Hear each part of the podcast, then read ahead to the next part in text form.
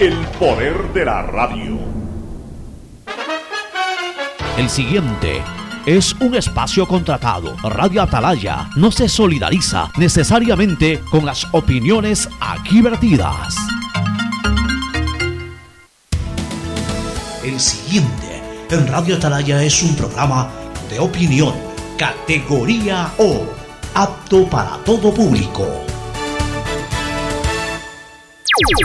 La hora del pocho. La hora del pocho se viene con todo en Radio Atalaya. La hora del pocho. La hora del pocho. Alfonso el Pocho Car y su equipo traen para ustedes la opinión política, la opinión deportiva, más premios, sorpresas, regalos para sus oyentes. La hora del pocho. Aquí en Radio Atalaya. Cada día más líderes. Buenos días, este programa es auspiciado por Aceites y Lubricantes Gulf, el aceite de mayor tecnología en el mercado. Universidad Católica Santiago de Guayaquil y su plan de educación a distancia, formando siempre líderes. Claro y su nueva promoción, duplica tus gigas en la noche por 7 días. Recibe 4 gigas con el nuevo paquete prepago de 4 dólares. No lo pienses más, 7 días, 4 gigas por 4 dólares. Actívalo en mi Claro app o en Punto Claro. 1.500.000 habitantes del noreste de la ciudad se verán beneficiados con el inicio de la construcción de planta de tratamiento de aguas residuales Los Merinos con lo cual se continúa trabajando en el mejoramiento de las condiciones ambientales y ecológicas del río Guayas y el estero salado. Municipalidad de Guayaquil y Lemapac trabajan juntos por una nueva ciudad. Banco Guayaquil, hoy el mejor lugar para trabajar en Ecuador y el tercer mejor lugar para trabajar en Latinoamérica. Banco Guayaquil, primero tú. Con móvil postpago CNT tienes redes sociales, música, videollamadas y herramientas de Google Libres para hacer todo lo que quieras. ¿Puedo crearle perfiles en todas las redes sociales a mi gata? ¡Puedes! ¿Puedo usar Google Maps mientras escucho Spotify sin parar? ¡Sí! ¡Puedes! Con móvil postpago CNT de 33 GB por solo 21,90 al mes, no pares de compartir. Con más beneficios, puedes con todo. Cámbiate a CNT. 680, sistema de emisoras Atalaya, en su año 77, Atalaya, Guayaquil y el Ecuador una sola cosa son. Por eso llegamos a la razón y al corazón de la población, cada día más líderes, una potencia en radio y un hombre que ha hecho historia, pero que todos los días hace presente y proyecta futuro en el Dial de los Ecuatorianos. Este es su programa matinal, La Hora del Pocho, de este 6 de octubre del 2021, cada día más cerca de celebrar, conmemorar los 201 años de la independencia de Guayaquil, de la gesta gloriosa de la fragua del vulcano que nos dio la libertad a lo que era en, esa época esta ciudad y que fue, como siempre digo, la antorcha que también prendió ese sentimiento de libertad para lo que después fue el Ecuador y era en esa parte del departamento del sur de la Gran Colombia, de, de la Gran Colombia, ni siquiera ni siquiera todavía era departamento del sur de la Gran Colombia, era, eh, éramos todavía parte, éramos colonia española en esa época, éramos parte de la Real Audiencia de Quito. De a poco se venía independizando justamente la región, primero Venezuela, estaban en plenas luchas independentistas en Colombia y en, Ecuador se dio esto en Guayaquil, después se dio en Esmeraldas y, de a poco se fue prendiendo, como digo, la mecha de la libertad en, todo lo que posteriormente se convirtió en República del Ecuador, hasta esa fecha histórica que está próxima a celebrarse también en 200 años, la del 24 de mayo del año 1822, en, las faldas del Pichincha, allá donde hay un gran templete, un gran museo, que es uno de los puntos favoritos de Cristina Harp, cuando va a Quito a hacer turismo, le encanta ir por allá por el templete de la libertad. Pero bueno, por lo pronto ahora estamos eh, eh, pensando en Guayaquil, eh, reconociendo a nuestra ciudad, a nuestra ciudad, en este caso, en mi caso, ciudad natal, y también residencial, en el caso pues, de Cristina también, ciudad natal, pero no residencial. Y en el caso de Fernando, ciudad no natal, pero residencial y que la siente como que si fuera natal. Mira que en los tres casos se presentan circunstancias o escenarios distintos. En, el mío es natal y residencial, en el caso de Cristina es natal y no residencial, y en tu caso no es natal y es residencial. Pero los tres amamos a Guayaquil eh, por sobre cualquier eh, otro territorio en el mundo, porque es nuestra ciudad que nos vio nacer, en el caso de Cristina y mío, crecer, en el caso tuyo, desarrollarnos y, y convertirnos en las personas que somos el día de hoy. Bueno, el saludo de Fernando Edmundo Flores Marín Ferfloma al país. Fernando, buenos días. Eh, buenos días con todos, buenos días Cristina, buenos días Ocho. Eh, sí, efectivamente, yo a Guayaquil la siento y la quiero como que si fuera mi ciudad natal. Eh, por eso yo en mi reseña de Twitter tengo que soy más guayaquileño que muchos que han nacido acá porque la quiero y la respeto mucho más que, que muchos. Entonces, para mí Guayaquil es lo más grande que, que puede haber. Y por eso me, me entristece, me da pena, me preocupa la situación que está viviendo Guayaquil. De inseguridad. De inseguridad. Es terrible. Pasado el día de ayer, en- fuera de uno de los centros comerciales más grandes que tiene Acá, la el Mall del ciudad, Sol. aquí en el Mall del Sol, asaltar eh, y dar balas para, para poder eh, huir. Y mientras uno se enteraba de eso, después se enteraba de que los individuos estos que habían, que habían amenazado de muerte a un hombre, de- un ciudadano con un cuchillo enorme, de, ¿cómo es? Matachancho. Matachancho, llamaste, así se le llama.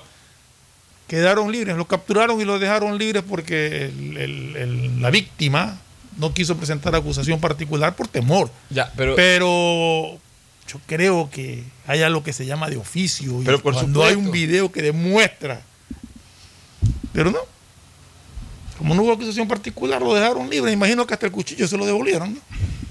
ya voy a hablar sobre ese tema porque ahí, ahí se demuestra la fragilidad Es de nuestro sistema Es judicial. increíble, es increíble. El saludo de Cristina Harp y. Andrade. Porque así no hay acusación particular. El simple hecho Es que es de hecho- portar un arma de, esa- de ese tipo da para Pero, a ver, pero es para es- es- es- por lo menos 15 días, no sé, yo no de ahí ya no, no tengo idea, pero La, la noticia criminal se produjo ya. Es un hecho, es. es un hecho El atentado público, publicado y además un delito de acción pública. Eh, el uso de un arma, en este caso no es tan corto, pero sí punzante. Es casi un machete prácticamente la que tenía. Con ánimos de intimidación a un ciudadano. No es que tenía el machete para cortar coco. Estaba usando el machete para fastidiar a un ciudadano. Este, eh, y eran dos, porque dos eran también dos. estaba armado. Y eran dos. O sea, que hayan sido aprendidos y que no se les haga una, eh, eh, eh, una- un, proceso judicial. Es, es un, es un hecho realmente terrible porque, porque si bien es cierto que no hay la acusación, pero, pero el, el hecho, el- hecho ya está en conocimiento de la fiscalía. Entonces, hay, hay cosas que- que yo realmente sí tengo reparos en las interpretaciones al Código Orgánico Integral Penal. Es un delito de acción pública. El delito de acción pública lo persigue el Estado a través de la fiscalía. Eh, La denuncia no es otra cosa que la puesta en conocimiento. Ojo con eso. La denuncia no es otra cosa que la puesta en conocimiento. Ese es el concepto de la denuncia. Ya, ya voy a hablar de eso, ya voy a hablar Sí, de sí. eso. De- Deja que salude Cristina y quiero hablar un poquito eh, sobre, sobre materia penal para, para, para darle un poco de luces también a nuestros oyentes sobre este tema. Adelante, Cristina, buenos días. oyentes de Radio Talaya, para mí siempre es un honor y un placer poder compartir con ustedes, a ustedes Fernando, a ti Alfonso, y quiero también aprovechar para mandar un gran saludo a dos oyentes que siempre están en, en la sintonía de Radio Talaya y que aparte son mis primos amados. Uno es Andrés Banda, que justamente ayer me escribió eh, comentando sobre el gran debate que tuvimos eh, Alfonso y yo, y también por supuesto mi otro primo que está desde Miami siempre escuchándonos, eh, José Antonio Viteri, también conocido como Pepito en la familia. Y siguiendo el tema de lo que ustedes están hablando, quiero resaltar un tuit de una ex compañera mía, pero una gran periodista, Soledad Patiño, que, que puso eh, el, el 5 de octubre, un tuit que de verdad resume lo que vive el Ecuador, lo que vive Guayaquil. 2020, Guayaquil fue la ciudad más afectada por el COVID. 2021, Guayaquil es la ciudad con más delincuencia. Dueles mi Guayaquil. Bueno, creo que ahí Soledad lo ha dicho todo. Eh, un saludo también a Pepito y a Andrés, que nos, nos distinguen con su sintonía. A ver, ahora quiero explicar lo que eh, ya más o menos inicié. ¿Qué es la denuncia en un acto penal? O en una situación que tiene eh, connotación penal. La denuncia que se hace ante la fiscalía no es otra cosa que la puesta en conocimiento de un acto criminal. O sea, cuando tú presentas una denuncia Incluso tú no puedes ser parte del proceso, tú no necesariamente tienes que seguir una acusación particular, tú simplemente pones en conocimiento del fiscal el hecho. Eh, hubo un robo en la esquina y vi a ese delincuente que, eh, o a esa persona que robó en la esquina. Y la me policía apuntó, y me apuntó con un arma para que yo no haga nada, por decirte algo. A- a- así es. Este, incluso eh, en, en- en los actos flagrantes, la propia, el propio policía detiene a un delincuente y presenta, presenta su informe, ¿no? Presenta su informe dentro, dentro de la acción penal correspondiente para que se inicie el proceso, el proceso de flagrancia. O sea, la denuncia no es otra cosa que la puesta en conocimiento de la autoridad competente, de la autoridad fiscal competente, de que ha habido un acto, un acto delictivo. Y ya le corresponde al fiscal impulsar el proceso. No es que porque eh, alguien no Pero- presentó pero- una denuncia. Pero, pero, y ahí, ahí es donde yo vengo con, con una, con una inquietud. O sea, está bien que si, si se da un suceso que no se hace público por X motivo y yo voy y presento una denuncia, la fiscalía acoge mi denuncia y la investiga. Tiene que investigar para ver que si lo que yo estoy diciendo es real o no. Acá hay videos grabados en que se demuestra la agresión y todo, y ahora resulta que porque no hay denuncia no actúan. Además, otra cosa, las, las personas fueron, fueron detenidas, fueron aprendidas en el tiempo de flagrancia, es decir, Así es. durante las 24 horas de, de- de- de producido el hecho. Por tanto, la fiscalía no debería de depender, no debería de depender de, de- de que si se presenta, si que, si que formaliza o no formaliza la denuncia el, el ciudadano que fue perjudicado. Porque la noticia criminis está ahí, están los videos, está publicado, publicitado el hecho. Hay dos videos. Ya, la- la- la- los policías han aprendido a estos delincuentes.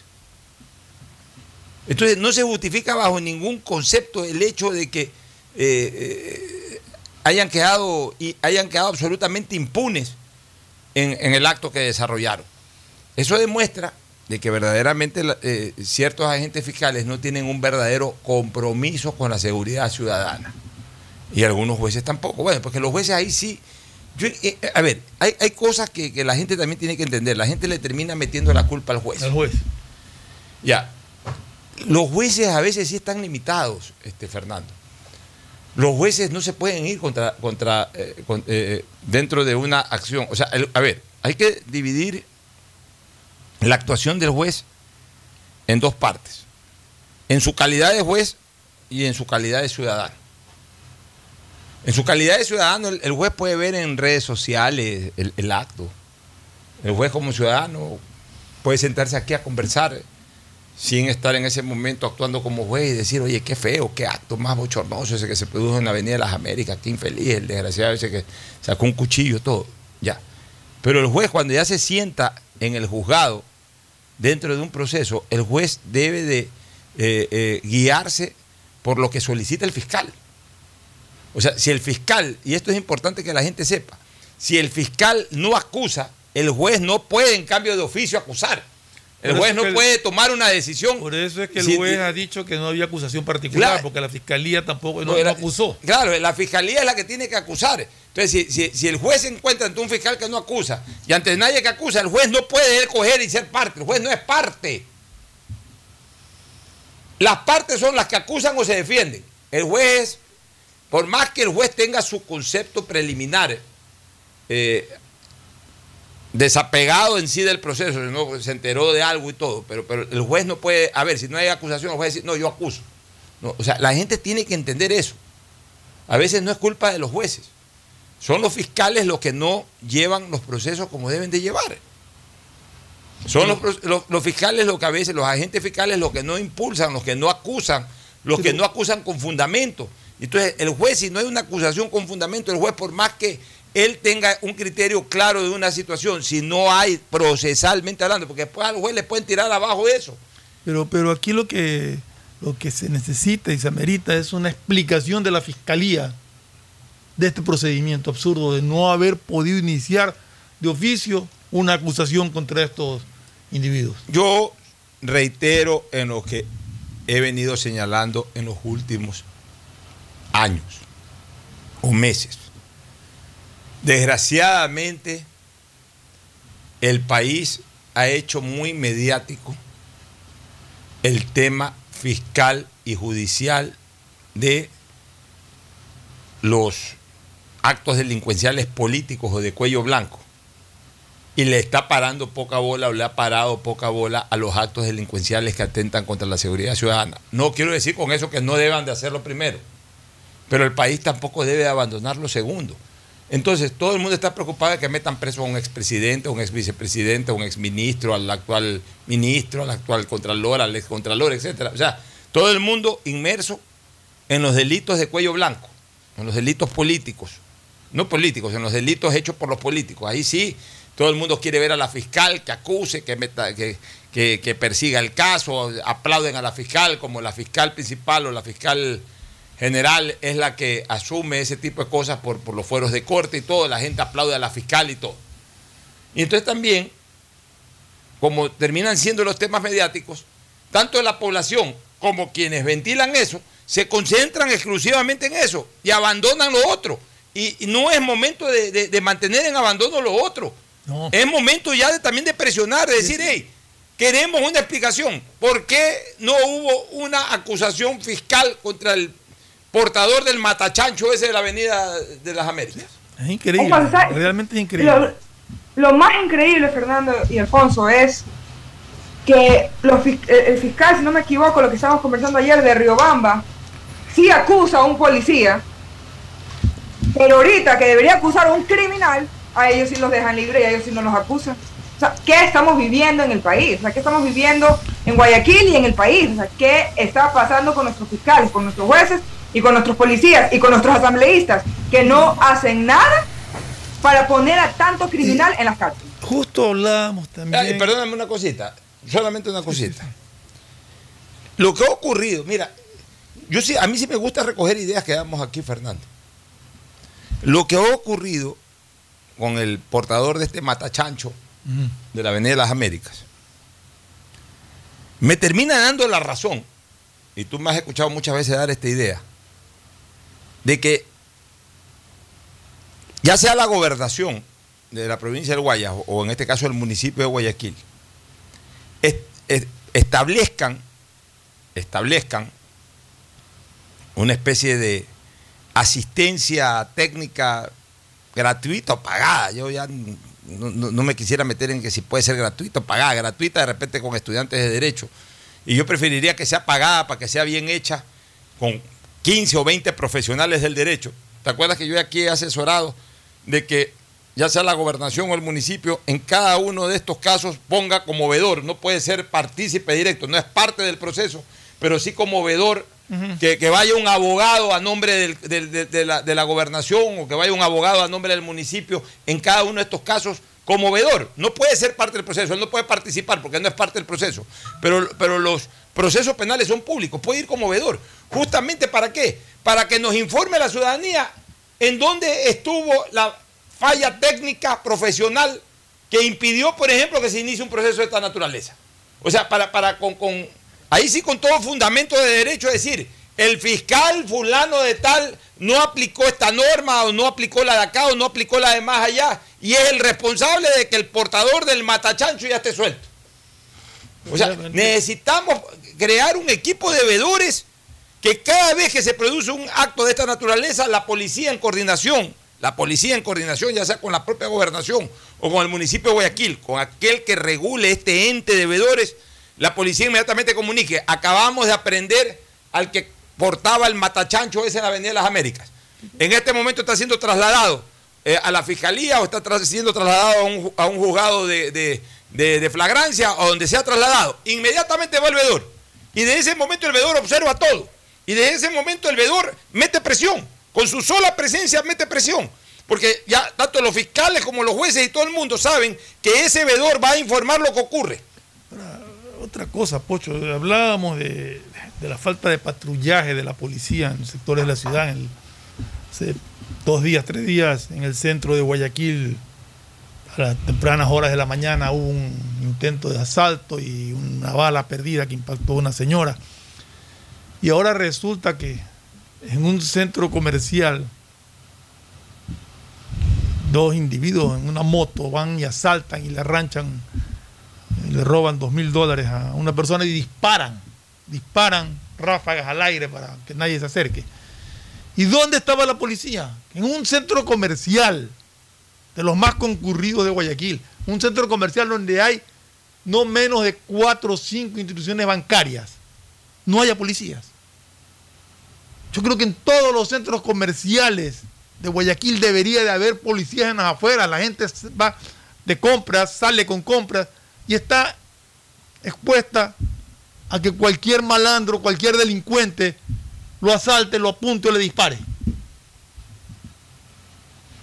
Porque yo no vi ningún policía en el video que está circulando cuando el individuo se monta, se embarca en la moto y se van. Ningún policía está alrededor de ahí.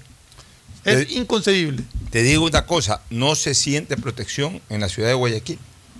No se siente ronda, rondas policiales como deben de darse. Pero, pero Pocho, son sitios donde la gente va con dinero o sale con compras y, Pero, y sí, no hay nadie. Pero, pero, Fernando, pues si ya no están en esos sitios, o sea, si ya no están en esos sitios, ¿ya dónde van a estar, pues?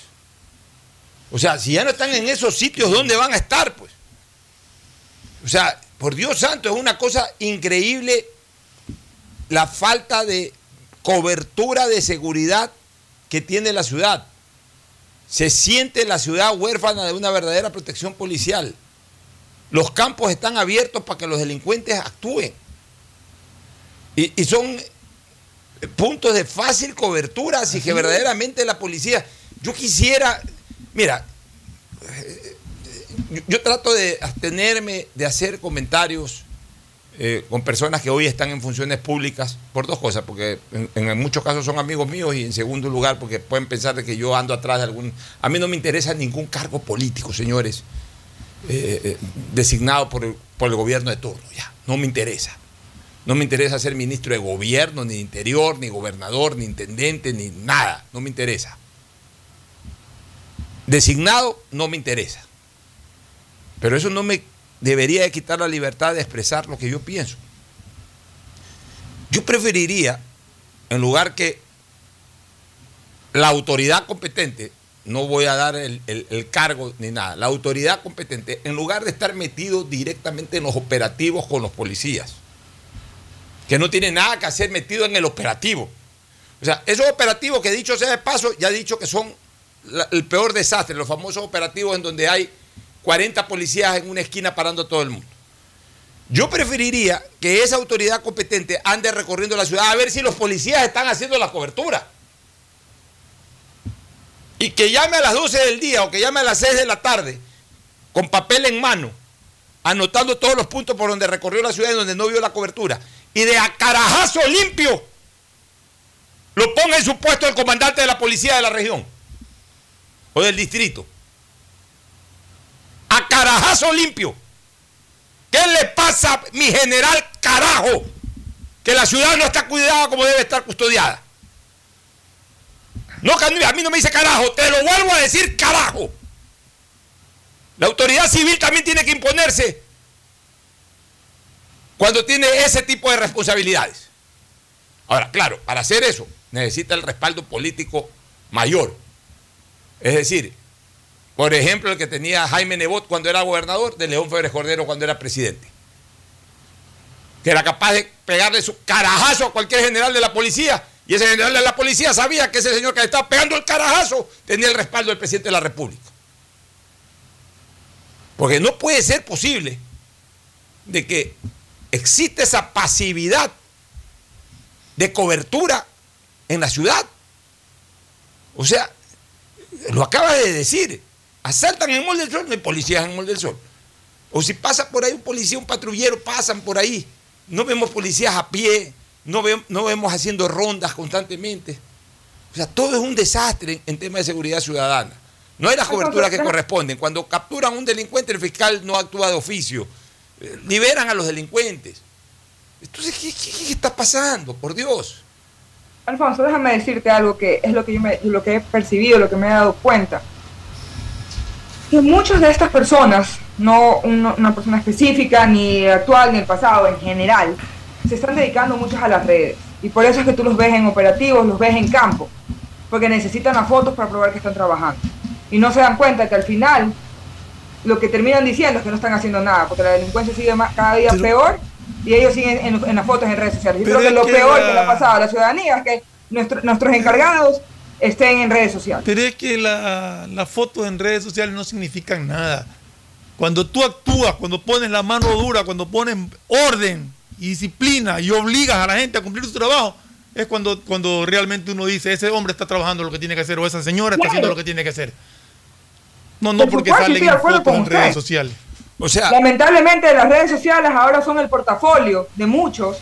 En vez de ser su trabajo, su portafolio, son las redes sociales. Entonces, lamentablemente, eh, se dedican a, contratar fotógrafos que les tomen fotos, disque haciendo su trabajo, pero cada día las calles del, pa- del país y de la ciudad están más, más, eh, más víctimas, son, más víctimas de la delincuencia. O sea, yo te digo, mira, o sea, ya llega un momento en que se necesita hacer gala de, de- de- fuerza.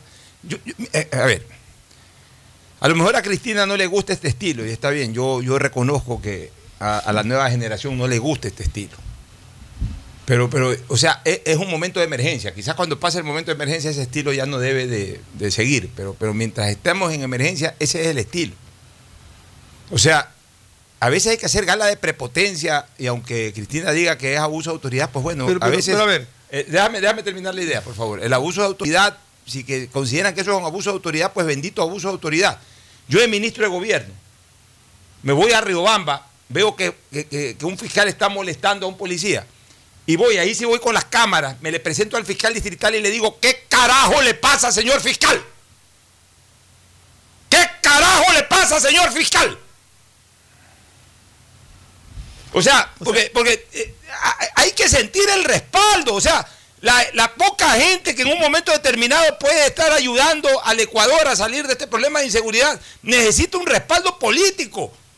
No estoy completamente de acuerdo. Yo sí creo que el Ministerio de Gobierno tiene que brindarle el respaldo al servidor público y que cumple con su deber y que está haciendo. Pero no con una cartita. No, no con una carta. Y presencia. pegar un puñetazo como ese que yo pegué en la mesa, que me sacan a cada rato. un puñetazo en la mesa.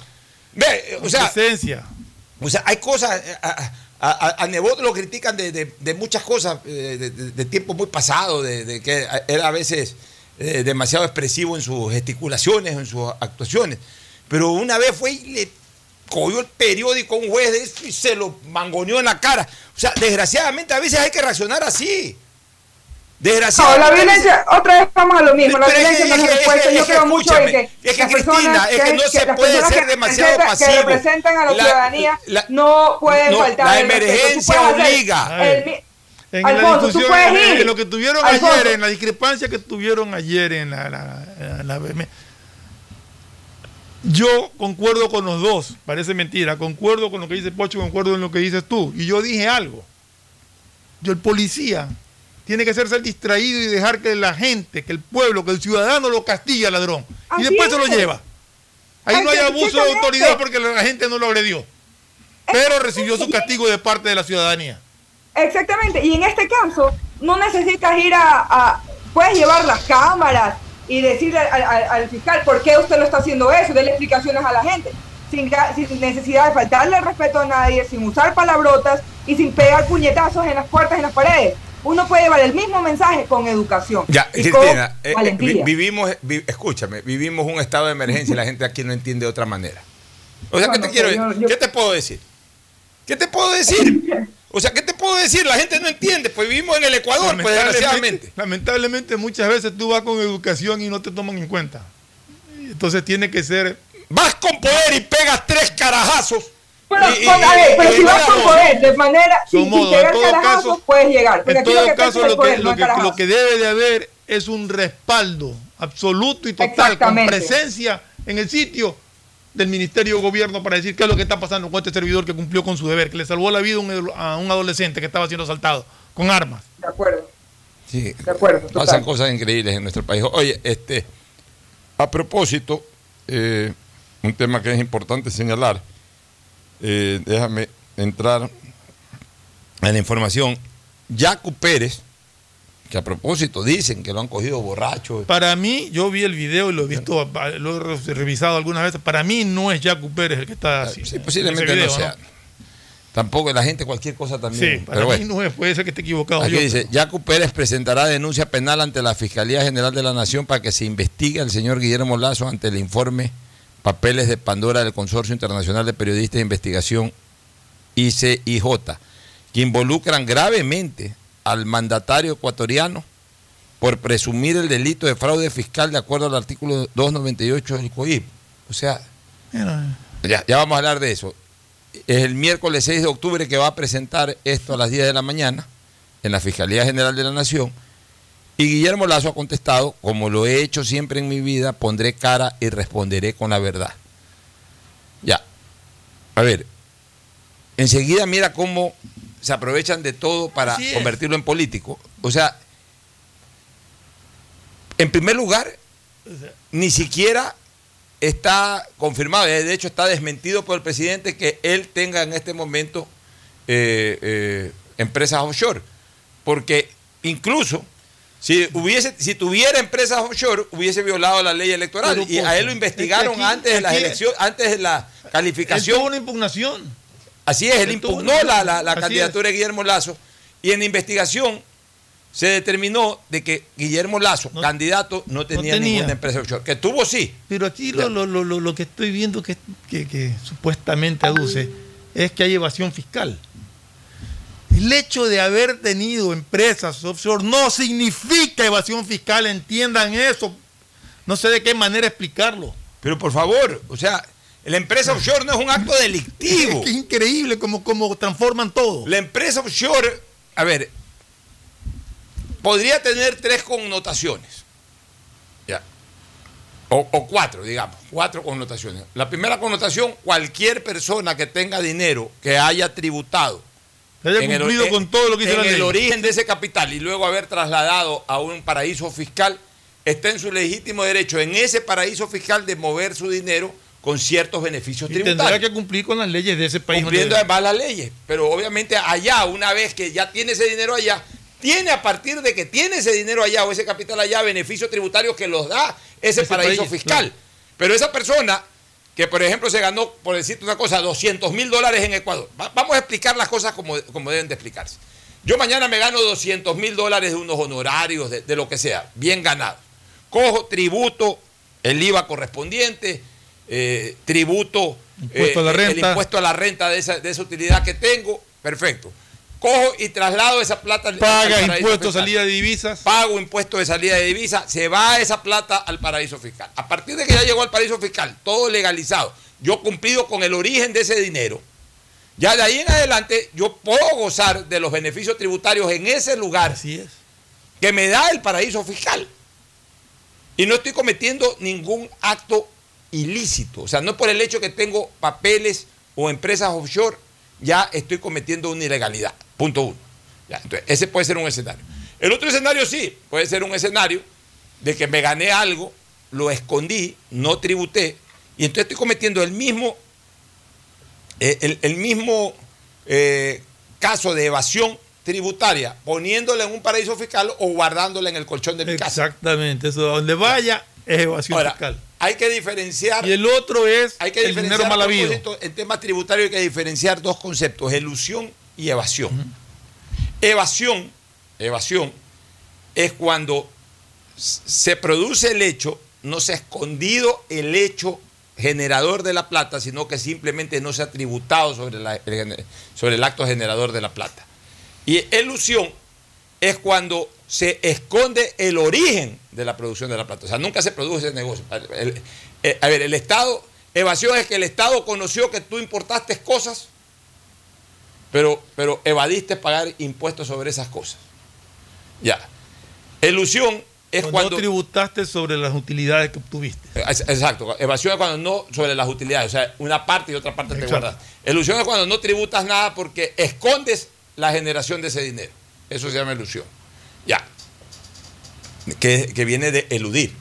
Ya. Muy bien. Entonces, ya hemos explicado la primera parte, que es absolutamente legítima. La segunda parte es, ok, me gano un dinero, me gano esos 200 mil dólares, los eludo o los evado. en cualquiera de los dos casos. Los eludo, los cojo, a nadie le digo que me he ganado esos 200 mil dólares y los escondo o me los llevo a un paraíso fiscal. O los evado también. Es decir, sobre esos 200 mil digo que me he ganado nomás 40 mil, tributos sobre 40 mil, escondo eh, la ganancia de 260 mil y los mando a un paraíso fiscal. Entonces, ahí estoy usando el paraíso fiscal para que la plata nunca esté, ya no esté registrada aquí en el Ecuador, sino que esté en otro lado. Por otro lado, y obviamente ahí he eh, evadido impuestos o he eludido impuestos. Ya. Ese, ese es otro escenario. O sea, para que ustedes se den cuenta que el paraíso fiscal puede permitir un acto legal, pero también puede permitir un acto Lógico. ilegal. No es que todo acto producido para un- eh, dentro de un paraíso fiscal ya es ilegal. Puede ser legal como puede ser ilegal. El tercero, ni siquiera se, se- se genera... A ver, eh, en el segundo escenario, digamos que el acto generador es lícito, aunque mi respuesta tributaria es ilícita. Puede haber un tercer escenario, que el acto generador sea ilícito. Ahí ya ni siquiera interesa la respuesta tributaria, Claro. porque es un acto ilícito, acto en- ilícito. En, su origen. O sea, gané una plata Sobornos y ilícita, sobornos, este, narcotráfico, lo que sea, y, y también lo escondo en un paraíso fiscal. O sea, no necesariamente todo acto que termine en un paraíso fiscal es ilícito. Puede ser lícito Así o es. puede ser ilícito. En el, pero, pero el señor Yacu Pérez enseguida dice y ya acusa prácticamente. quisiera saber qué pruebas va a llevar, ¿no? Así es, de evasión tributaria. Cuando ni siquiera sabe, en primer lugar, si verdaderamente el señor actual presidente de la República tiene esas empresas offshore, que, que él ha dicho que no las ha tenido, o, o que las tuvo en algún momento porque ya no las tiene, y que para la campaña electoral y para la inscripción de su candidatura, en donde ahí sí, de acuerdo a la ley, no podía tener, demostró que no las No las tenía. tenía. Demostró que no las tenía. Entonces, ¿sobre qué va a acusar Yacu Pérez? Y peor, si ni siquiera sabe si las tiene o no las tiene, el señor Yacu Pérez, él todavía no puede comprobar que el Lazo las tenga, sino que solamente se ha enterado de que tuvo. Y se le ocurrió que es evasión fiscal. Se le ocurre que es evasión, o sea, no tiene ningún tipo de fundamento o prueba para eso y va y ya quiere presentar en la fiscalía Ahora, algo. Si o los sea, tiene, quisiera verlas, ¿no? ya, todo es politiquería. Tanto Yacu Pérez como Leonidas Isa andan a la casa de cualquier cosa para hacer noticia y para hacer oposición. Pero- y este tipo de acti- actitud politiquera ya verdaderamente da asco. Pero por lo menos deberían de, de- de tener cuidado con, la- con lo que tratan de plantear, ¿no? Porque es irrisorio aparentemente lo que está presentando, salvo que tenga pruebas documentadas de que efectivamente hubo Pero- evasión fiscal, ¿no? Ya. No porque a él se le ocurrió, pero que ahí dicen, ¿no? Y no solamente eso, sino que con tantos temas de importancia para la comunidad, buscar temas que no le dan nada al país. Lo que Que tratan simplemente es, lo que tratan es de demuestran molestar al la pobreza de la y la República. miseria humana Eso es lo que de esas personas. Eso es lo que tratan, de molestar para no dejar gobernar. Así es. Y lo peor de es. todo es que las a la al de la país. República con estos adefesios que ya están claros y que si tienen algo concreto es cuestión de demostrarlo. Pero el presidente de la República no puede estar preocupado perdiendo el tiempo en este tipo de situaciones, porque hay tanto que hacer. Venimos clamando tanto porque empiece a actuar en reactivación económica, en seguridad ciudadana, en control de cárceles, en control del narcotráfico, y, y salen a- a- con cosas que ya están probadas que no son reales, al menos ¿Sabes qué, la Fernando? impugnación que se Yo le te voy a decir algo. Yo, que- hubiera querido, yo hubiera querido ver al señor Yacu Pérez si tanto tiene de ir a la fisca- ganas de ir a la fiscalía y, de, y de- y de- de- de- de robarse cámaras, de ir a defender a ese policía o de ir a, def- o de ir a criticar como lo criti- criticamos en este programa la delincuencia, que salga todos los días a hablar sobre la delincuencia, a exponerse como lo estás haciendo tú, Fernando, como lo está haciendo mi papá, en que en cualquier momento uno de estos criminales los quiera callar. Pero para eso no tienen pantalones estos políticos de quinta, porque eso es lo que son. Y, y ahorita, gracias a Dios, nos podemos dar cuenta cuáles son los intereses principales para no volvernos a dar a engañar como casi llega la presidencia este candidato. Y yo se lo digo como son, porque la verdad es que da asco ver que en vez de priorizar eh, cosas que los ciudadanos necesitamos ya, porque nos están matando, se ponen con tonterías. Ahora, fí- fíjense en ustedes este, sobre justamente este tema. El señor Lazo, actual presidente de la República, durante muchos años ha estado en el llamado podium dentro de los contribuyentes de personas naturales de mayor contribución en temas de impuesto a la renta.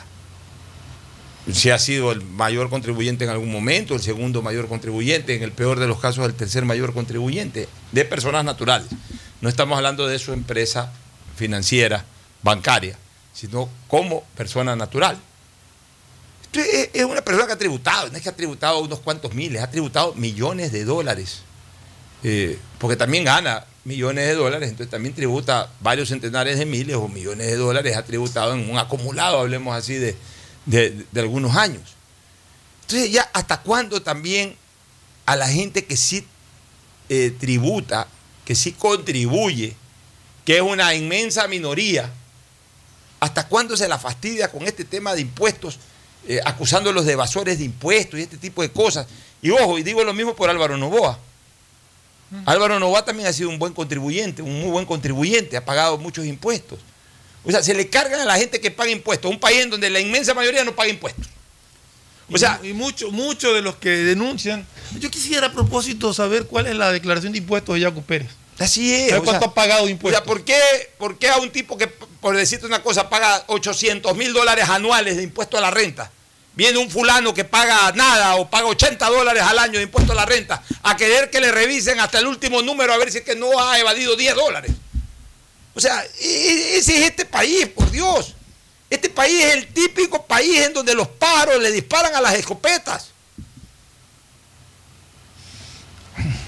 Oye, Pocho, y a propósito, cambiando un poquito de, de tema, estaba leyendo hace temprano una argumentación jurídica de, que nos pasaron a, al chat uh -huh. de la posición o, o explicación de, de, de, una persona pues experta constitucionalista como es el doctor Jorge Zavala Egas, que coincide plenamente con lo que nosotros hemos Está en el chat, en el chat nuestro. Sí, está en el chat de nuestro. Sí. A ver, déjame revisarlo, me gustaría leerlo. Es un poquito larga la explicación, pero, pero sí, sí, sí puedes leer ciertos párrafos que te,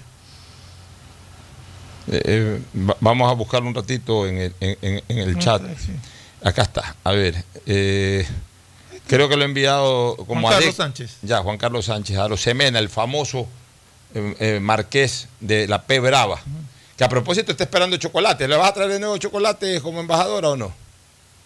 Sí, por supuesto. Yo ya he quedado comprometida con, con el marqués y por supuesto con Fernando y ahorita ya también con Andrés. Yo me voy a hacer la chocolatera. Me van a llamar la Universal. Me van a dar descuento ya. Ya, bueno, este, sí me gustaría, este, ¿sabes qué? Me gustaría hacer un resumen, no, en las conclusiones, las conclusiones. Voy a las conclusiones directas de, del doctor Jorge Zavala Egas. La primera conclusión en materia de la decisión del CAL sobre el proyecto. La primera conclusión, él hace una exposición de motivos para sí. llegar a estas conclusiones. La primera, la decisión del CAL de atribuirse la potestad de calificar el proyecto de ley urgente en materia económica enviado por el presidente de la República para debate y decisión del Pleno de la Asamblea constituye, desde el punto de vista formal, una directa infracción a lo prescrito por la norma contenida en el artículo 140 de la Constitución, que asigna tal potestad en forma exclusiva y excluyente al jefe del gobierno contradicción en los presupuestos y requisitos exigidos por la norma de procedimiento constitucional. Segunda, la decisión del CAL de atribuirse la potestad de calificar el proyecto de ley urgente en materia económica enviado por el presidente de la República para debate y decisión del Pleno de la Asamblea constituye desde el punto de vista material o sustancial una vulneración al pluralismo político que es contenido esencial del principio democrático normativamente reconocido por la Constitución, contradicción con el contenido normativo de la Constitución. Entonces, ahí tenemos las primeras conclusiones. Las segundas conclusiones, hablemos así de segundas, el primer paquete de conclusiones sobre una temática, ahora sobre la invalidez de la decisión del CAL por vicio de inconstitucionalidad formal y material. También tiene otras conclusiones el doctor Zavala, dice, primera, el CAL, al decidir no calificar el proyecto de ley urgente en materia económica, se arrogó una potestad de la que carece por imperativo constitucional afectando al procedimiento regular establecido en el artículo 140 de la Carta Suprema, viciando su actuación de invalidez formal. Segunda, mediante el acto de calificación negativa que realizó con respecto al proyecto, contradijo en, for en forma expresa el contenido de la norma señalada en la disposición constitucional ya citada, viciando su actuación de invalidez material. Lo que hemos dicho nosotros, ¿no? sobre los efectos del plazo constitucional para la vigencia de la ley, que es otra de las cosas que también nosotros hemos señalado. Conclusiones. Primera, el plazo perentorio que, o sea, o el plazo fatal que prescribe la Constitución para la decisión de la Asamblea sobre proyectos de leyes urgentes en materia económica, una vez incumplido, trae como efecto que se materialice la aprobación de la ley que encuentra su fuente de validez en propia sede constitucional. Segunda, una vez aprobada la ley, el presidente de la República tiene la obligación constitucional de dotarla de eficacia procediendo a sancionarla, promulgarla y publicarla. Lo que hemos dicho. El plazo, eh, cuarto capítulo, cuarto punto o cuarto título, el plazo constitucional determina la caducidad del procedimiento legislativo. Vamos a las conclusiones. Conclusiones. Primera, el plazo fijado por la Constitución es de caducidad y por lo tanto no admite interrupción de ninguna especie, lo que hemos señalado, Fernando, ni tampoco puede suspenderse por decisión de ninguna autoridad en vista que la norma suprema no ha previsto el ejercicio de tal facultad a ningún órgano del poder público, lo que hemos dicho. Segunda, al no haber interrupción ni suspensión del plazo fijado por la Constitución para que la aprobación de la ley se produzca por decisión de la Asamblea o por Ministerio de la Constitución, continúa transcurriendo el que se inició con la presentación del proyecto de ley urgente a la presidencia de la Asamblea. Sí, acá entre uno considerando que estaba viendo aquí hay uno que dice que también es autoría de, o sea, es del mismo, de la misma explicación jurídica, que dice, la Asamblea, desde que recibe un proyecto de ley calificado por el presidente como urgente en materia económica, tiene el plazo máximo de 30 días para aprobarlo, modificarlo o negarlo. No tiene opción a otra actividad, como por ejemplo devolver el proyecto. El órgano legislativo solo puede hacer lo que la constitución autoriza. Cualquier otra actividad es una vía de hecho legislativa sin efectos jurídicos y que por esta razón no interrumpe el plazo fijado por la norma suprema. Exactamente lo que hemos dicho. Para que vean amigos oyentes que nosotros hablamos en derecho. Aquí no nos ponemos camisetas.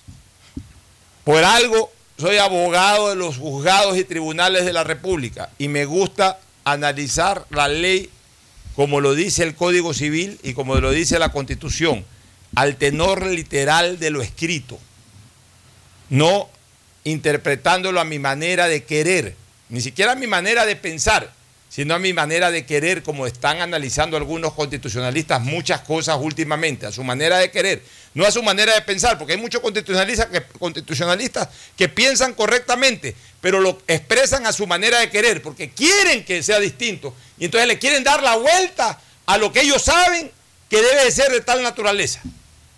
Acá no, acá decimos las cosas como son, en derecho leyendo cada letra de la norma constitucional o de la norma legal o de la norma reglamentaria o del decreto o del acuerdo, leyendo cada letra, interpretándola al tenor literal, no desapegándonos de la norma.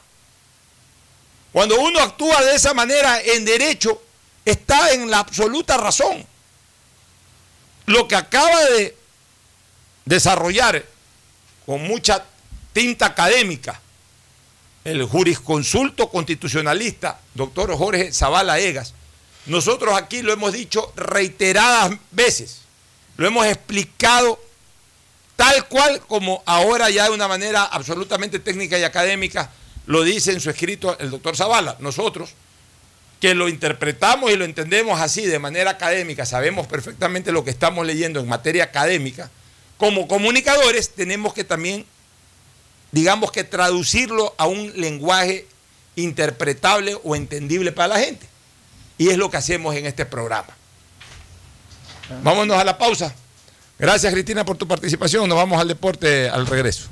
Pausa y volvemos. Gracias. El siguiente es un espacio publicitario apto para todo público. Oye, Pati, ¿cómo era esta casa cuando eras niño? Uf, era muy diferente. Por ejemplo, este baño no existía. Antes teníamos letrinas y no pasaba agua por una tubería como esta. ¡Wow!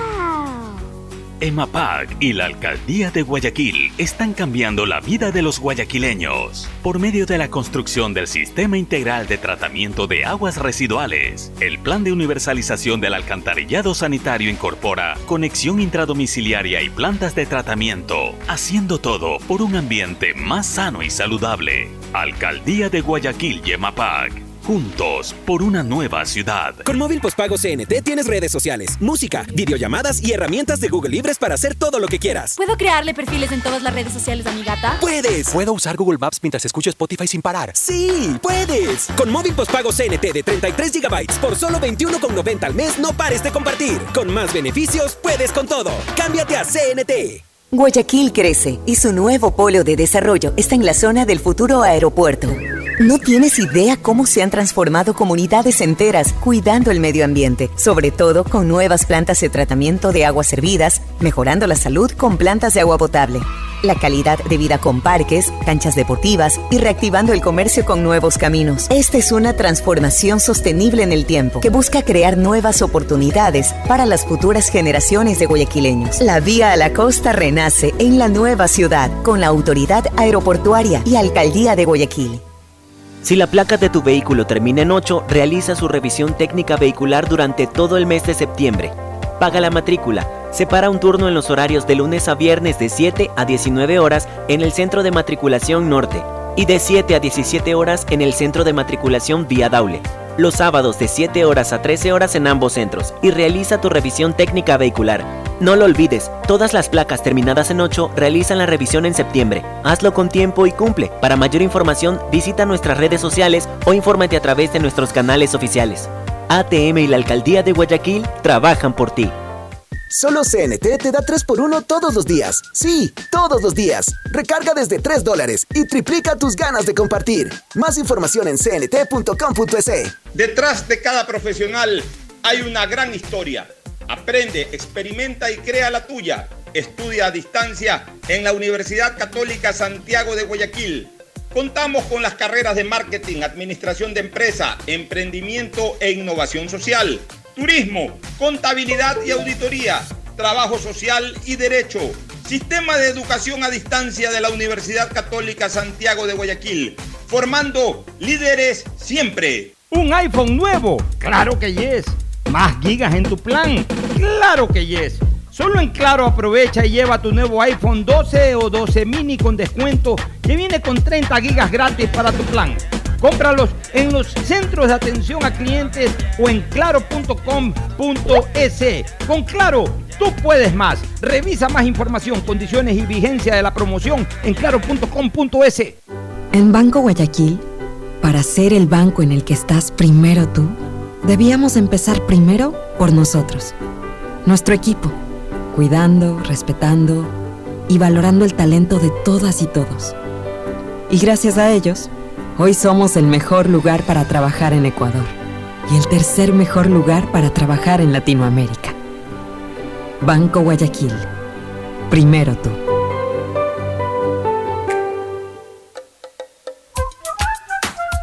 Recuerda usar mascarilla, lavarte las manos de 20 a 30 segundos y mantener distancia social.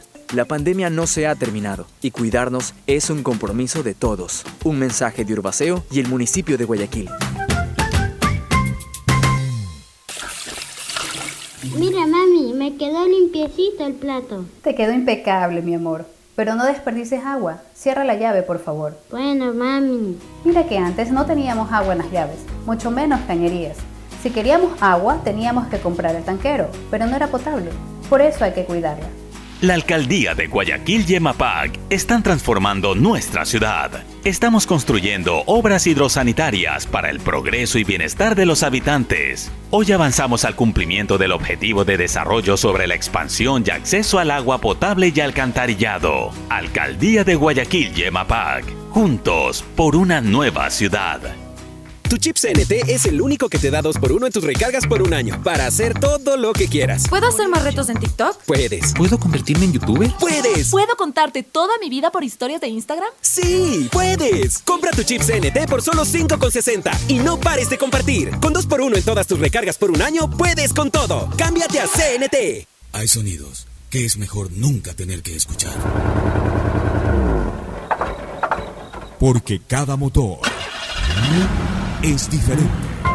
Desde hace 104 años, Lubricantes Gulf mantiene la más alta tecnología y calidad en línea de aceites para motores a diésel y gasolina. Está hecho con una fórmula especial para dar excelente protección a todo tipo de motores, evitando el desgaste prematuro de pistones, anillos y árbol de levas, ayudando a mantener limpio el motor y libre de depósitos que se forman por las altas o bajas temperaturas. Dele a su motor lo que se merece.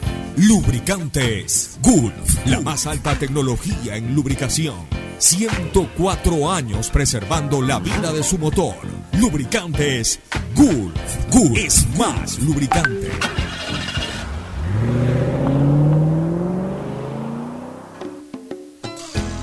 Fin del espacio publicitario. Usted está escuchando un programa de opinión, categoría O, apto para todo público. En la hora del pocho presentamos Deportes, Deportes. Bien, ya estamos en el segmento deportivo eliminatoria rumbo a Qatar 2022 mañana. Jornada eliminatoria 7 y 30 de la noche en el Estadio Monumental de Barcelona. Se enfrentarán las selecciones de Ecuador y Bolivia, pero antes habrá fútbol también. Desde las 6. Desde las 6 de la tarde. Oye, voy a cambiar un, un segundo de tema, solamente una pregunta. ¿Uno de ustedes sintió el- un temblor que ha habido hoy en la Me madrugada en dicen que ha Guayaquil? habido, yo no he sentido. Yo tampoco lo sentí. Mi empleada sí lo sintió. Desde el exterior me preguntaron. ¿Tú lo sentiste, Pocho? No, para nada. Estaba jugando tenis a las 7 de la mañana. No, no, fue la cuatro de madrugada, mañana, me- 3, me- 4 de la mañana. Para nada. Sí, yo tampoco lo Ha sentido. tres punto- ha sido dos, y uno 3.5 y uno 4.2, algo así. Bueno, saludamos también con Pollos a la Brasa Barcelona, que está esperando la mejor atención, lógicamente, en estos días en sus cinco locales y porque Ecuador debe ganar. Así que Ángel Encalada le estará esperando en sus cinco locales para darle gran atención de Pollos a la Brasa Barcelona.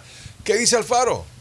Bueno, eh, una de las novedades en la convocatoria es de este chico Jeremy Sarmiento, eh, jugador eh, nacido en, En Madrid. España. Nacido en en, Madrid. español, pero que ha vivido Pero- y ha hecho pero- su carrera en Inglaterra. Ya, pero hijos de ecuatorianos y que debe haber sido Hijo de registrado en el, en, el, en, el embaja- en el consulado, en la Hijo embajada de ecuatorianos, ha hecho toda su Entonces, carrera en. Inglaterra, ha jugado en la sub-16 de, de- de Inglaterra un partido amistoso. ¿Se habla español?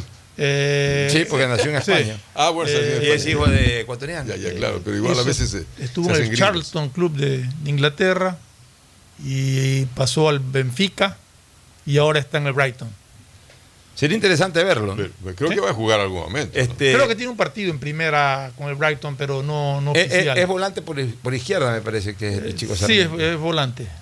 Es volante extremo, o sea, eh, coge una de las rayas, eh, eh, la raya izquierda. No, no se lo ha visto jugar nunca, nadie lo ha visto jugar. No, yo no, yo no lo Por televisión se ha visto algo, pero yo, ahí yo no lo he visto. Físicamente no. te digo ni por televisión lo he visto, la verdad que no. Pero en todo caso, debe haberle dado algún tipo de seguimiento. Por ejemplo, este chico todavía no, no debuta en la, en la Liga Premier de Inglaterra. No, está, no. está en un equipo de la Liga Premier. Está o en sea, sub-23.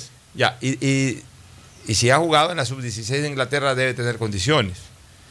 Y obviamente como eh, e- ese, ese nivel se considera un nivel absolutamente formativo, no competitivo todavía, no de... Y fue no de- amistoso. y además amistoso. Este, eh, hoy se permite pues, que el jugador tranquilamente pueda adoptar la camiseta, no adoptar, vestir la camiseta ecuatoriana, camiseta de su país, porque es ecuatoriano. Y ahí sí ya queda, esto quedó cerrada ya su- queda, ya queda cerrada su- la posibilidad de ir a jugar a, a ningún otro lado. O sea, mira que, que, eh, esta eliminatoria nos está descubriendo tres jugadores. El primero que nos descubrió ese chico que eh, Faregras. eh, Todavía está jugando. Eh, Pero- él- él está en, en Las Palmas, en España, en segunda categoría, pero tengo entendido que están que está haciendo un- una buena Bueno, ese muchacho en algún momento habría que, que- que volverlo a ver. Sí. Ya, y, y yo pregunto una cosa, si ese es un buen defensa, y por ahí está en la segunda división del fútbol español, ¿por qué un equipo ecuatoriano por ahí, de- un equipo grande de Ecuador, por ejemplo, no lo, no lo- no lo puede traer? Concretamente, Melec, por ejemplo, que no tiene mayormente defensas nacionales, bien podría traerlo. pues. Intentar traerlo, aprovechando que el técnico de Melec es español, que tiene Y conexiones por allá. Ya, eso por un lado. El otro, Hincapié. eh, Piero Hincapié, Piero Hincapié, es verdad, estaba en talleres y todo, pero, pero él se termina consolidando en la Copa América con la selección. Él debuta para el fútbol ecuatoriano con la selección. Sí. Ya, y, y ahora este chico Sí. Sarmiento. O sea, eh, hay que reconocerle eso a Alfaro. ¿ah? Hay algo que reconocerle a Alfaro. Alfaro sí es un hombre que, que- que ha estado Es trabajador. eh, trabajando, o sea, ha estado muy vinculado, Ah. muy enchufado. Alfaro dice que él ha estado haciéndole un seguimiento a, Ya, a eso, eso es bueno. Y eso, eso también hay que decirlo con absoluta frontalidad y, y franqueza. Eso no lo tenía el Bolillo Gómez, por ejemplo. Bolillo Gómez era vagoneta. Bolillo Gómez venía, te dirigía, te, te- te armaba el equipo, era motivador, todo, pero Bolillo Gómez no te trabajaba, no era un trabajador a tiempo completo. Peor Jordi Cruyff. Bueno, Jordi Cruyff. Ya, Vino de, de paseo. ya, en cambio, este señor Alfaro se lo ve que es un hombre que está enchufado, que está a tiempo completo, dedicado a ver jugadores, tanto en la localidad como, como jugadores, eh, estos jóvenes que, que tienen nacionalidad ecuatoriana y que andan regados por el mundo y cuidado por ahí aparece tres o cuatro más en cualquier momento.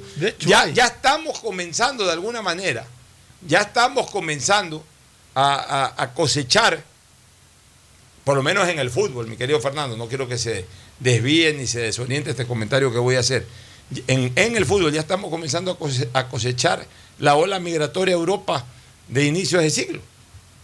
Tanta gente que se fue eh, joven a Europa en edad productiva, eh, perdón, en edad reproductiva, y también en edad productiva, de trabajo, pero también en edad reproductiva. Tuvieron hijos. Gente de veintipico de años, 30 años, parejas, matrimonios de treinta y pico de años, que se fueron a Europa 99, 2000, y que tuvieron hijos en Europa que, fue- que fueron registrados como ecuatorianos en Europa y que ahora son futbolistas, como el caso de este chico Sarmiento.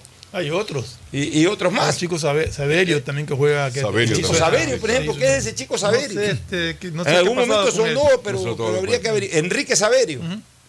Bueno, este. Lo particular del cotejo es que a los 24 años se vuelve al cotejo. Casi Ah, en se la vuelve a jugar en época- Guayaquil. En la época Chiriboga no hubo partidos ahí Y prácticamente. regresa al mismo estadio donde jugó la última vez, ¿no? Porque Sí, creo que fue en el La Monumental. última vez fue en el año 1997 y tienes, ¿no? En el Monumental mismo. Sí.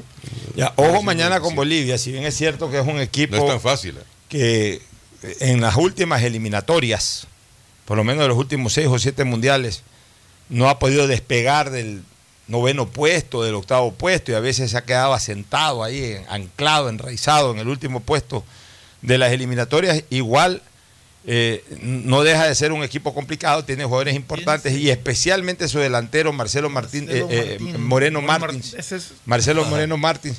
Jugador que yo sueño con verlo jugar en el Ecuador. Este jugador Oye, es impresionante. La Y otra cosa, este Kevin Mina. Para mí, hay- perdón un ratito, para mí han habido tres centrodelanteros, tres centrodelanteros de países de- de- de- que no son de, de- de- digamos, de- del primer mundo futbolístico, tres, de tres países sudamericanos que no son del primer mundo futbolístico. Porque para mí Argentina, Brasil, Uruguay son del primer mundo futbolístico, han sido campeones mundiales. Hay tres centrodelanteros que para mí han mantenido el, el mismo estilo de juego, para mí son lo mismo, con distintas marcas y con distintas nacionalidades. Falcao García, Paolo Guerrero y Moreno Martins.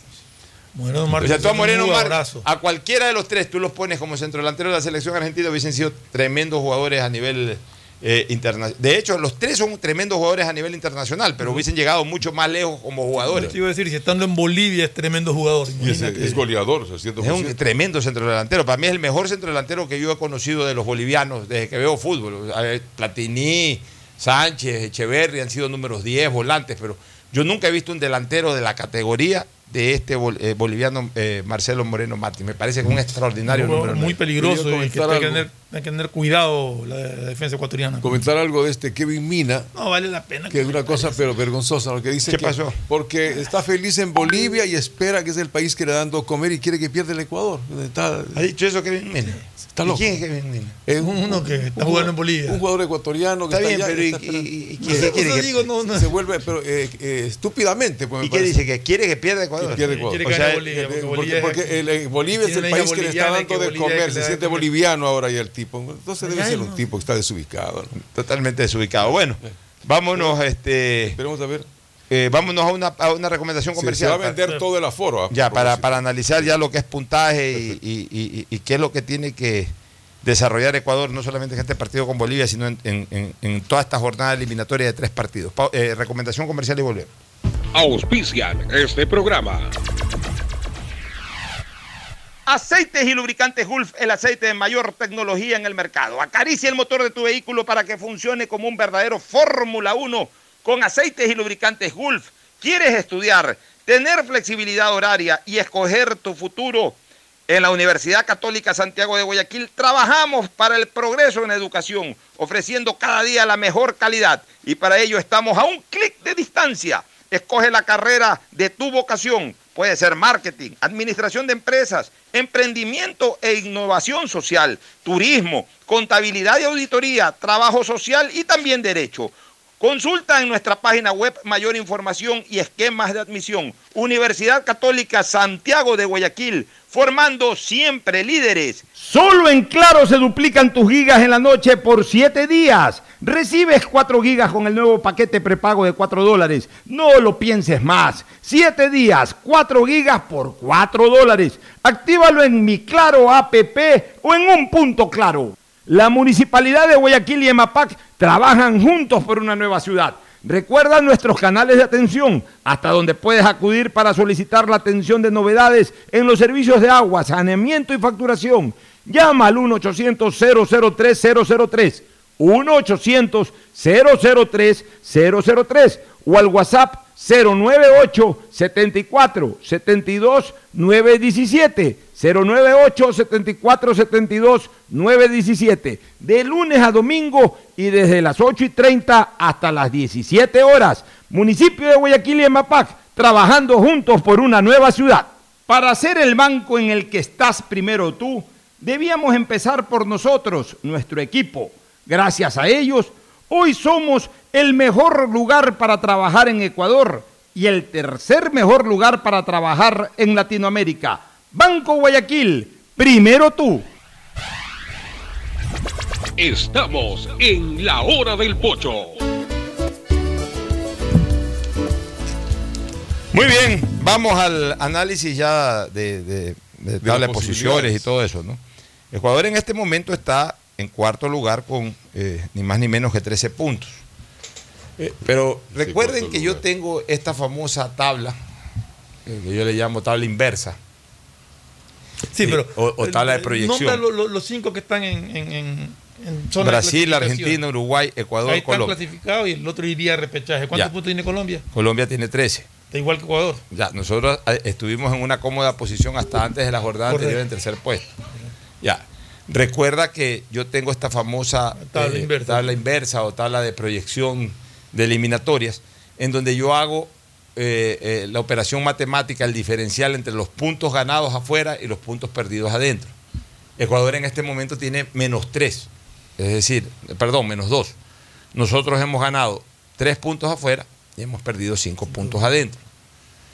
Y para estar seguros, por lo menos entre los cuatro primeros clasificar directo, hay que tener un más 2 al final, un saldo de más 2. O sea, con más 2 tú estás seguro. Clasificación directa. Para clasificación directa.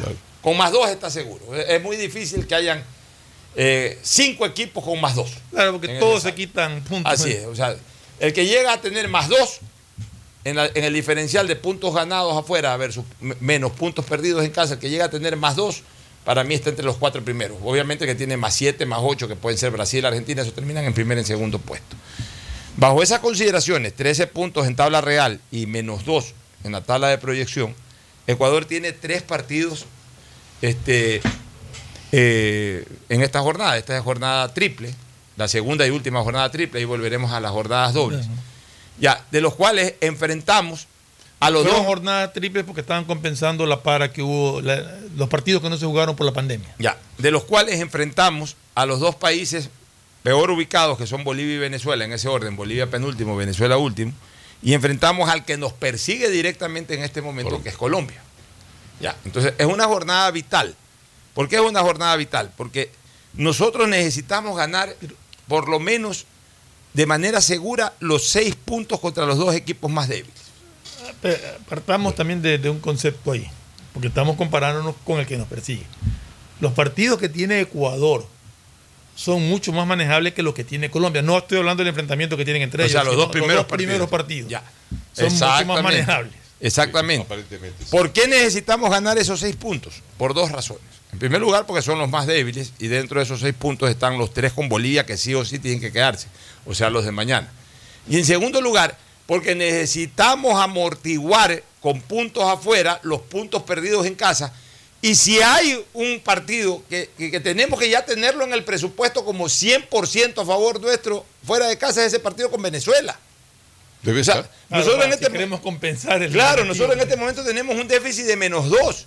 Entonces necesitamos, necesitamos esos tres puntos en Venezuela. ¿Para qué? Para saltar al más uno y estar ya comenzar a estar tranquilos. Entonces nosotros no podemos bajo ninguna circunstancia eh, obtener menos de seis puntos en esta, en esta salida eliminatoria. sabiendo que Colombia puede caerse en uno Ya. de las Pues, dos no debemos perder el cuarto puesto que prácticamente lo tenemos en el juego por el partido que perdimos en el último instante frente a Uruguay, que Ya. eso fue lo doloroso. Entonces, el último partido de esta ronda es con Colombia. Si le sacamos un punto sería maravilloso porque ayudaría de dos maneras. A seguir subiendo, eh, ya en- no en un déficit, sino en un superávit de este diferencial que yo hablo de la tabla de proyección. Y al mismo tiempo, quitarle puntos en casa a Colombia y además aguantarlo a Colombia en la, en la tabla real, que es que nos, nos termine de, de- de- de pasar o nos, nos- nos- se nos vaya arriba. Entonces, por Ahora, eso... podríamos llegar a enfrentar a Colombia con una ventaja en puntos. Claro. Esa es otra Por eso, que por, tenemos. por eso sería importante el empate, por lo menos el empate. Exacto. Pero ese empate es importante a partir de que ganemos los seis puntos que, que- disputemos con Bolivia y con Venezuela. O sea, a partir de que ganamos los seis puntos, vamos con todo y arranchémosle ese puntito a Colombia. Porque si nosotros no completamos seis puntos con Bolivia y con Venezuela, yo te digo una cosa, realmente nuestra situación se pone tremendamente dramática. Vamos analizando los escenarios. Vamos analizando los escenarios. Si es que en el partido contra eh, eh, ganamos contra Bolivia y Venezuela, vamos a la tabla real. Sí. Nosotros llegaríamos a 19 puntos. ¿Contra Ya. quién juega Colombia esta fecha? Ya, Colombia, ya te voy a decir los partidos de Colombia. Colombia el día de mañana juega contra Uruguay en Montevideo. ¿Te das Es duro, cuenta? durísimo. Es un Ya. partido Y el siguiente partido de la selección Colombia es ni más ni menos que en casa, pero ante de Brasil. Brasil. Por eso te Los decía. dos partidos son duros. Digamos que Colombia, en el mejor de los casos, haga cuatro puntos. Que es tremendo campañón. Exagerando. Ya que es tremendo campañón. Cuatro puntos. ya. Entonces nosotros haríamos 19 ganándole a Perú, a Bolivia y a, y a- y a Venezuela. Ya Colombia está con puntos 13. arriba. Llegaría con 17. Y en, en el partido, ellos ganándonos a nosotros, nos pasarían por un Con punto. Ya. Digamos que nosotros ganamos los seis puntos y se pueda dar cierta lógica de que Colombia empate con Brasil en, en Barranquilla y, empate, con- o o empate, empate con- los dos, en. Montevideo, empate los dos. Ya, Colombia llega a 15 y, y- y ganándonos a nosotros hace 18, nosotros igual terminaríamos Eh, arribita de decía, Colombia. Podríamos llegar con Ya. ventaja. Pero en cambio, ¿qué pasa? ¿Qué pasa si nosotros no le ganamos los seis puntos a, Colo- a- a- a Bolivia y a, y a Eh, Venezuela? es que si no vamos a llegar seis en, puntos, sí estamos- Claro, o sea, lo vamos a amortiguar a los colombianos, Sí. porque los colombianos posiblemente tienen eh, eh, eh, dos de los partidos más difíciles que tienen que jugar. De local, el más difícil contra Brasil.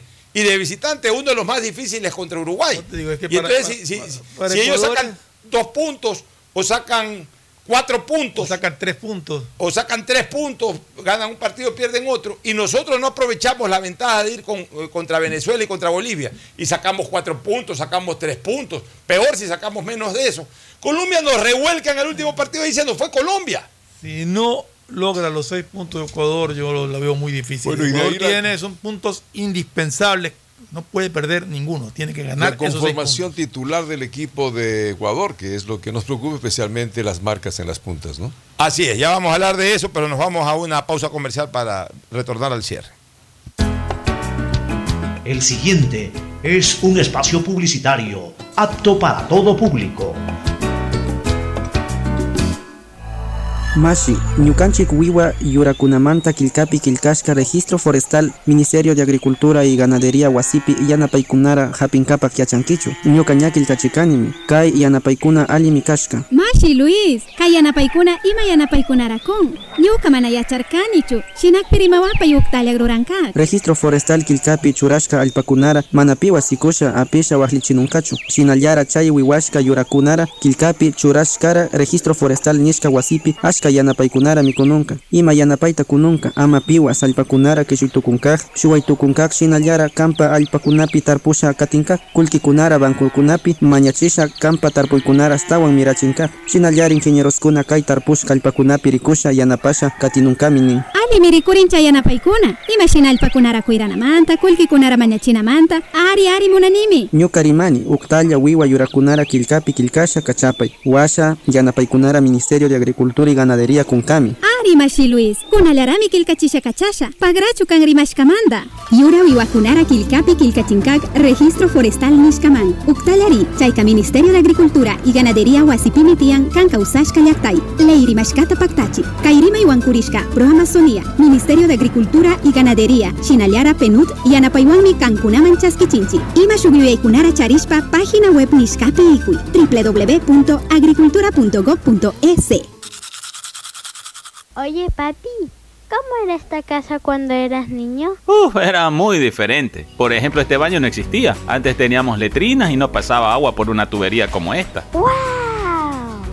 EMAPAC y la Alcaldía de Guayaquil están cambiando la vida de los guayaquileños por medio de la construcción del Sistema Integral de Tratamiento de Aguas Residuales. El Plan de Universalización del Alcantarillado Sanitario incorpora conexión intradomiciliaria y plantas de tratamiento, haciendo todo por un ambiente más sano y saludable. Alcaldía de Guayaquil y EMAPAC. Juntos por una nueva ciudad. Con móvil postpago CNT tienes redes sociales, música, videollamadas y herramientas de Google Libres para hacer todo lo que quieras. ¿Puedo crearle perfiles en todas las redes sociales a mi gata? ¡Puedes! ¿Puedo usar Google Maps mientras escucho Spotify sin parar? ¡Sí! ¡Puedes! Con móvil postpago CNT de 33 GB por solo 21,90 al mes, no pares de compartir. Con más beneficios, puedes con todo. Cámbiate a CNT. Solo CNT te da 3x1 todos los días. Sí, todos los días. Recarga desde 3 dólares y triplica tus ganas de compartir. Más información en cnt.com.es. Detrás de cada profesional hay una gran historia.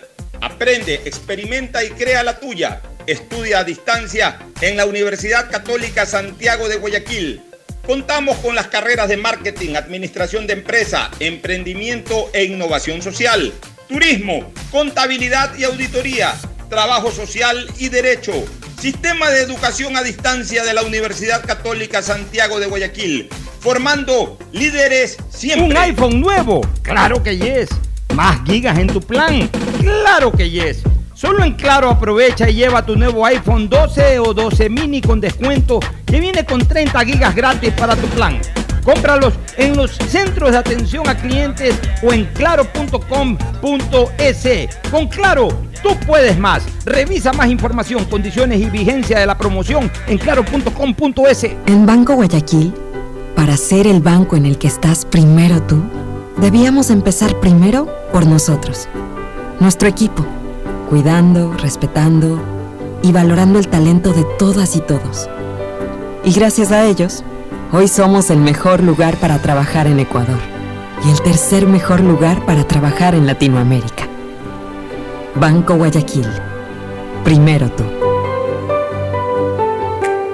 Tu chip CNT es el único que te da 2x1 en tus recargas por un año para hacer todo lo que quieras. ¿Puedo hacer más retos en TikTok? Puedes. ¿Puedo convertirme en youtuber? ¡Puedes! ¿Puedo contarte toda mi vida por historias de Instagram? ¡Sí! ¡Puedes! Compra tu chip CNT por solo 5,60 y no pares de compartir. Con 2x1 en todas tus recargas por un año, puedes con todo. ¡Cámbiate a CNT! Hay sonidos que es mejor nunca tener que escuchar.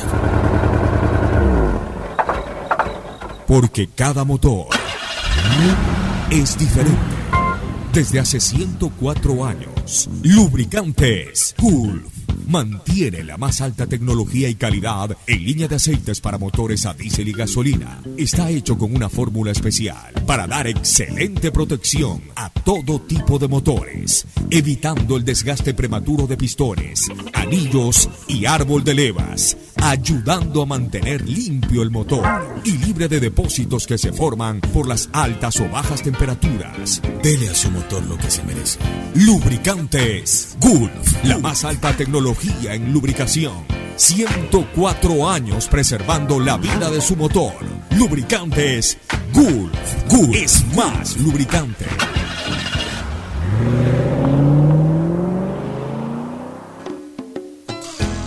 Fin del espacio publicitario. Usted está escuchando un programa de opinión, categoría O, apto para todo público.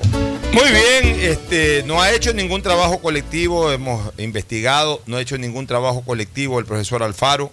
Recién hoy va a hacer algo y sobre todo hoy posiblemente ya desarrolle lo que podría ser la potencial alineación de Ecuador. Nadie sabe exactamente cómo va a alinear, ¿ah? nadie, porque no ha hecho trabajo colectivo el profesor Alfaro, pero aparentemente, ¿cuál podría ser la alineación, Fernando? Eh, la alineación probable sería con Domínguez en el arco, Castillo, Torres, Incapié, Tupiñán, Grueso, Caicedo, Mena, Plata, Estrada y Valencia. Suena una muy Lo buena más correcto, alineación. una alineación correcta. Suena una alineación Sí. bastante fortalecida en ofensivo. En con ofensivo, Plata, que es lo que necesita, Mena, correcto. Plata. A- atrás un- eh, con Torres Hincapié, ¿no? Torres Hincapié que le hicieron una muy buena dupla. Arboleda se queda se entendieron bien.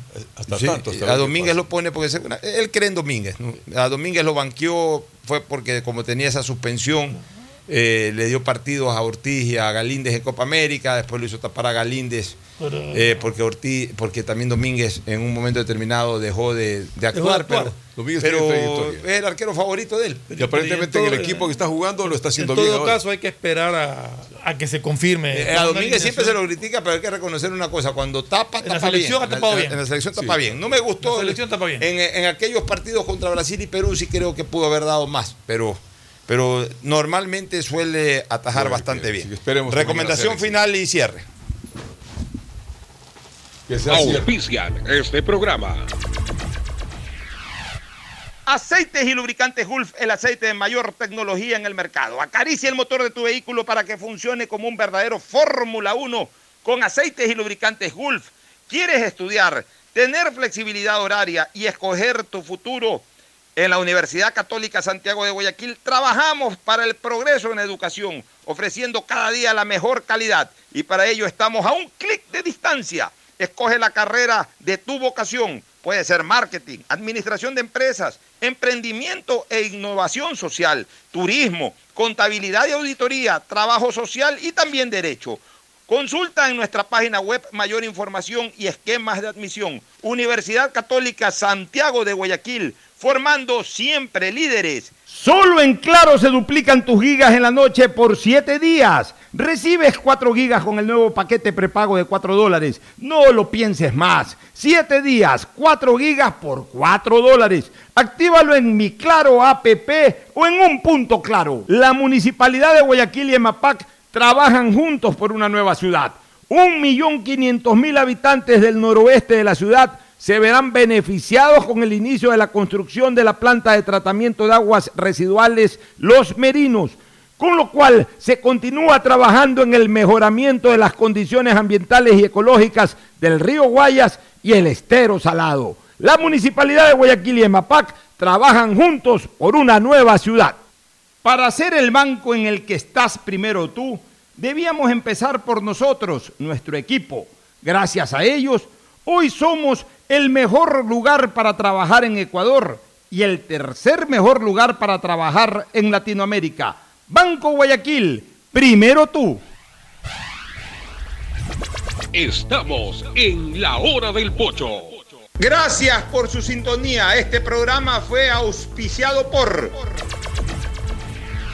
Aceites y lubricantes Gulf, el aceite de mayor tecnología en el mercado. Universidad Católica Santiago de Guayaquil y su plan de educación a distancia, formando siempre líderes. Claro y su nueva promoción, duplica tus gigas en la noche por 7 días. Recibe 4 gigas con el nuevo paquete prepago de 4 dólares. No lo pienses más. 7 días, 4 gigas por 4 dólares. Actívalo en mi Claro APP en Punto Claro. La Municipalidad de Guayaquil y EMAPAC trabajan juntos por una nueva ciudad. 3.205 habitantes de las comunas Río Hondo, Campo Alegre, Estero de Boca, Cauchiche, Bellavista, Subida Alta, Puná Vieja de la isla Puná se verán beneficiados próximamente con la construcción de redes de agua potable, obra que mejorará la calidad de vida con un servicio continuo y de calidad. Banco Guayaquil, hoy el mejor lugar para trabajar en Ecuador y el tercer mejor lugar para trabajar en Latinoamérica. Banco Guayaquil, primero tú.